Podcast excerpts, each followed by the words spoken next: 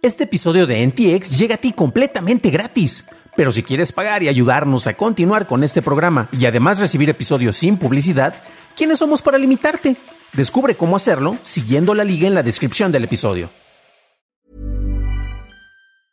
Many of us have those stubborn pounds that seem impossible to lose, no matter how good we eat or how hard we work out. My solution is PlushCare. PlushCare is a leading telehealth provider with doctors who are there for you day and night to partner with you in your weight loss journey. They can prescribe FDA-approved weight loss medications like Wagovi and Zepbound for those who qualify.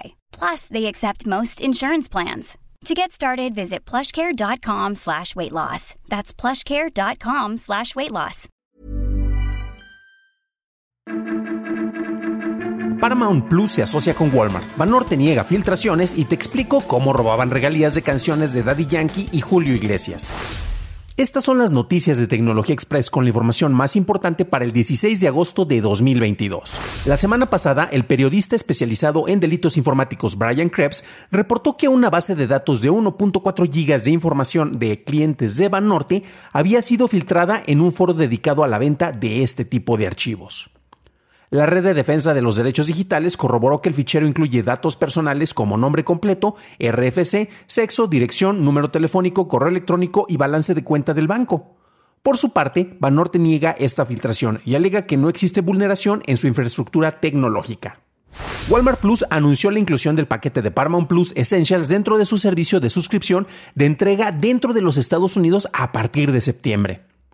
Walmart Plus tiene un costo de 98 dólares al año y ofrece entrega gratuita y limitada en pedidos mayores de 35 dólares en el país. Para competir con Amazon Prime, ahora ofrecerá el servicio de streaming dentro de la membresía. Paramount Plus Essentials tiene un costo de 5 dólares al mes o 50 dólares al año e incluye inserción de publicidad dentro de su programación. Como parte del proceso de consolidación y fusión de las plataformas de HBO Max y Discovery Plus, Warner Bros. Discovery ha despedido a cerca de 70 personas de la división de HBO Max, lo que corresponde a un 14% del personal. De acuerdo con Variety, en un memorándum, el director de contenidos para HBO y HBO Max, Casey Blois, declaró que tuvieron que tomar una decisión increíblemente difícil de disolver o reestructurar varios equipos, y que esta decisión no refleja las contribuciones de las personas afectadas. Las áreas afectadas son casting, adquisición de contenido y la unidad de realities para HBO Max. Usuarios de Spotify en Vietnam reportan que el servicio pide a los usuarios que graben reacciones de audio a las listas de reproducción. Spotify confirmó esta prueba en un comunicado a TechCrunch. Hace un mes, Spotify había hecho otras pruebas con usuarios limitados en Estados Unidos y Nueva Zelanda, en las que permitía grabar y publicar podcasts directamente desde la aplicación. Pasamos a la noticia más importante del día, y es que un reporte en Billboard por parte de Christine Robinson revela que dos personas crearon una compañía que se apropió de los derechos musicales de más de 50.000 canciones latinoamericanas, cobrando regalías al adjudicarse autoría usando el sistema de Content ID de YouTube. José Chenel Medina Terán y Webster Barista crearon MediaMove, una compañía con la que pudieron reclamar ingresos de hasta 23 millones de dólares, al adjudicarse los derechos de canciones de artistas que iban desde Daddy Yankee y Julio Iglesias hasta los cuates de Sinaloa y el Tigrillo Palma. La operación de Batista y Terán llegó a su final el año pasado gracias a una investigación por parte del IRS, al presentarse 30 cargos en su contra por conspiración, desvíos, lavado de dinero y robo de identidad. Terán espera su juicio para noviembre, mientras que Batista hizo un acuerdo para aminorar los cargos a cambio de revelar información relacionada con este caso. Estas fueron las noticias, ahora pasamos a la discusión, pero si encontraste valiosa la información de este episodio, ya sabes qué hacer. Déjame una calificación de 5 estrellas en Spotify o en Apple Podcast o un like en YouTube, que no te cuesta nada. Vivimos en tiempos en que el manejo de los derechos de autores es lo de menos porque lo que importa es crear, hacer un meme, compartirlo y no importa a quién se le haya ocurrido la idea. Y esto ha permeado mucho nuestra cultura en la cual pues en realidad no se le da reconocimiento a la autoría y mucho menos a los derechos que tiene la persona que pudo haber creado alguna de estas obras, ¿no? Eh, tenemos distintas plataformas en las cuales se puede, uno puede utilizar para estar divulgando nuestros contenidos. En audio, como nos escuchan ustedes en podcast, tenemos distintos archivos digitales como en archive.org y también tenemos YouTube, que es una de las plataformas más usadas y que tiene distintas herramientas para verificar eh, qué es lo que ocurre, quién hizo la autoría, si estás robándote el material de alguien más, ya sea en audio o en video, y mandarte los reclamos, ¿no? Por ejemplo, yo todos los días que publico un episodio, antes de que este sea lanzado para todo el público, eh, hace una revisión de contenidos y por ejemplo en el programa que hago de churros y palomitas, particularmente cuando estamos hablando de eh, distintas series o películas, y uso fragmentos de los trailers, siempre me tienen que llegar reclamos porque estoy violando eh, derecho de autor, a pesar de que estoy utilizando el material protegido como un uso justo o como un fair use. Pero bueno, así es como funcionan algunas de estas herramientas, ¿no? Pues bueno, el manejo de cuestiones como el Content ID es algo que estuvieron utilizando Chanel y Webster y no es algo tan simple, sino que sí requirió distintos eh, niveles. Honestamente fue una operación que estuvo bastante pensada, pero tampoco fue como de una, gente, de una mente criminal maestra, ¿no? Pero ¿qué fue lo que ocurrió?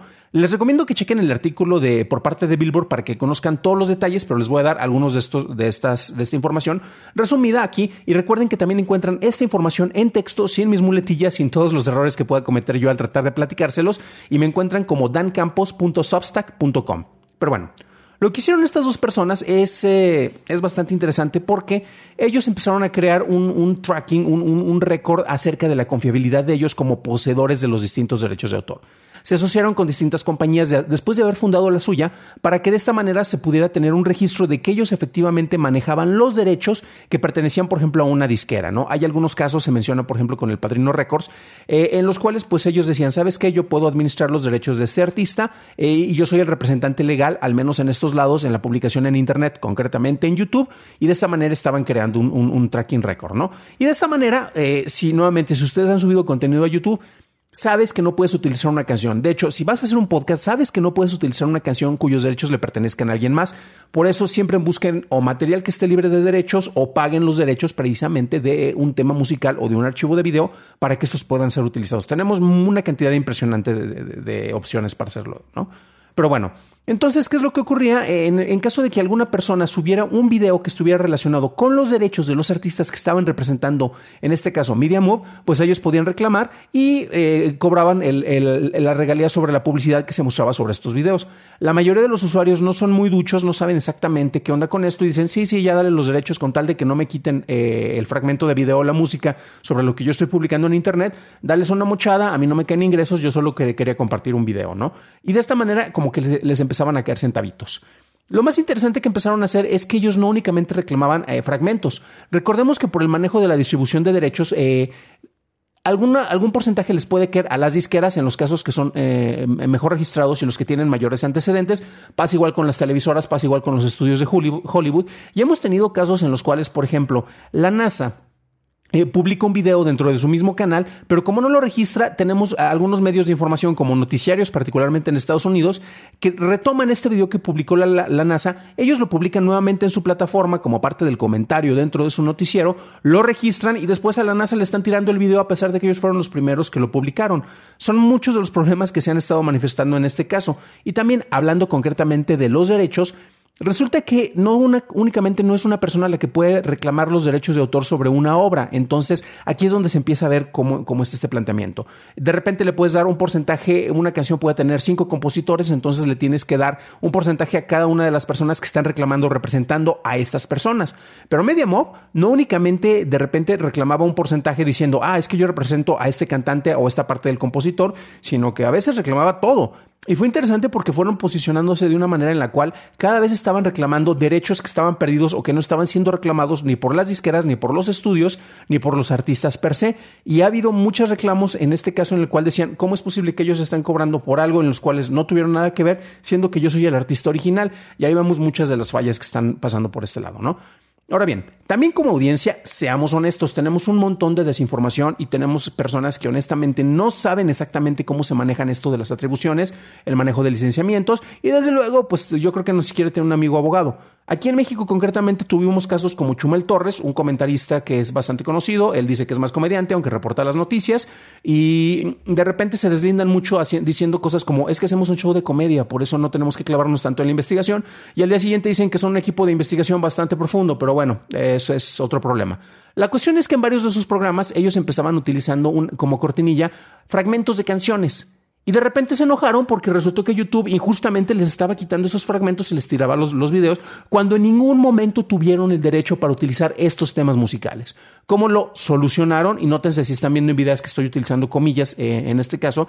Pues decidieron empezar a hacer covers a capela de las canciones y es así como que, ah, bueno, pues de esta manera ya no tenemos que pagar derecho de autor porque el injusto, maldito sistema nos está quitando el derecho a utilizar esto cuando en realidad nunca tuvieron derecho. Entonces hay muchos malentendidos, no porque tengas, eh, te hayas comprado un, un CD o un Blu-ray o tengas una suscripción de Spotify, significa que vas a poder utilizar las canciones en cualquier lado. Se tienen que pagar distintos tipos de derecho, pero bueno, hay, distintos usuarios que honestamente como que no saben acerca de esto, ¿no? Pero bueno, ya mencionaba que tenemos distintas plataformas que efectivamente hacen la verificación de derechos y ofrecen este tipo de herramientas para que así sea. Y hay quienes puedan abusar de estos casos. Y viendo los casos eh, en el particular de MediaMove, es muy interesante porque tenemos a dos vivales que hicieron un trabajo precisamente para sentar distintos precedentes, asociaciones hasta con un estudio de, producción. Uno de ellos creo que produjo una película. La información la encuentran en el artículo de, de Billboard y vemos que no eran precisamente muy éticos con los manejos, sino que se agandallaban los derechos y llegaron a tener los derechos de más de 50 mil temas musicales. La mayoría de esos eran temas de bandas de narcocorridos. Sin embargo, el hecho de que llegaran a tener eh, pues cuestiones y disputas con, los representantes de Julio Iglesias, Daddy Yankee y el mismísimo Celso Piña, pues te dice tal, hasta dónde estuvieron lanzando ellos los anzuelos eh, para ver qué es lo que podían pescar con el manejo de estos temas musicales, ¿no? Pero bueno, este no es el único caso, es uno de los más recientes, me llama mucho la atención y efectivamente, ¿por qué? Porque se habla acerca de un robo, eh, pero sin, sin, hacer un asalto a la persona directamente quitando quitándole el dinero, sino tomando el manejo de las regalías que ellos podrían estar reclamando, pero redireccionándolo por otro lado. Afortunadamente, pues bueno, ya están eh, juicios en, proceso, se está buscando a los responsables, vamos a ver cómo se les logra hacer la penalización y si hay alguna especie de compensación, eh, cabe notarse que previo a esto incluso ha habido demandas por parte de distintos representantes en contra de YouTube, porque el sistema y el manejo, ¿cómo es posible que YouTube les estuviera dando eh, regalías a estas personas eh, por el reclamo de derechos cuando no tenía nada que ver con los derechos de la obra original? Entonces, hay muchas deficiencias, concretamente en YouTube. Yo me peleo con ellos todos los días y cada que saco algo relacionado con cine o televisión, son peores las disputas. Hay veces en las cuales duran más de un mes. ha habido puntos en los cuales, pues ya vámonos con los abogados, a final de cuentas se echan, se echan para atrás, o de repente, pues uno, si no sabe mucho cómo pelear esto, o el manejo de lo que tú tienes derecho a utilizar, pues de repente puede quedar como apanicado y no quieres pelear estas cuestiones. Pero bueno, ¿cómo ven este caso ustedes? Eh, ¿Consideran que se está haciendo finalmente algo de justicia? ¿Y ustedes respetan el manejo de los derechos digitales o no les importa y prefieren utilizar todo y compartirlo en todos lados, ya que a final de cuentas, pues aunque no tengan derecho, es su derecho para hacerlo? Déjenlo en los comentarios ya que me interesa saber su opinión. Para un análisis más a detalle en inglés, visita dailytechnewshow.com en donde encontrarás notas y ligas a las noticias. Por cierto, en YouTube, gracias a nuestros nuevos suscriptores como Ángel Omar May. Bienvenido a bordo, camarada. Eso es todo por hoy, gracias por acompañarme. Nos estaremos escuchando en el siguiente programa y deseo que tengas un magnífico martes.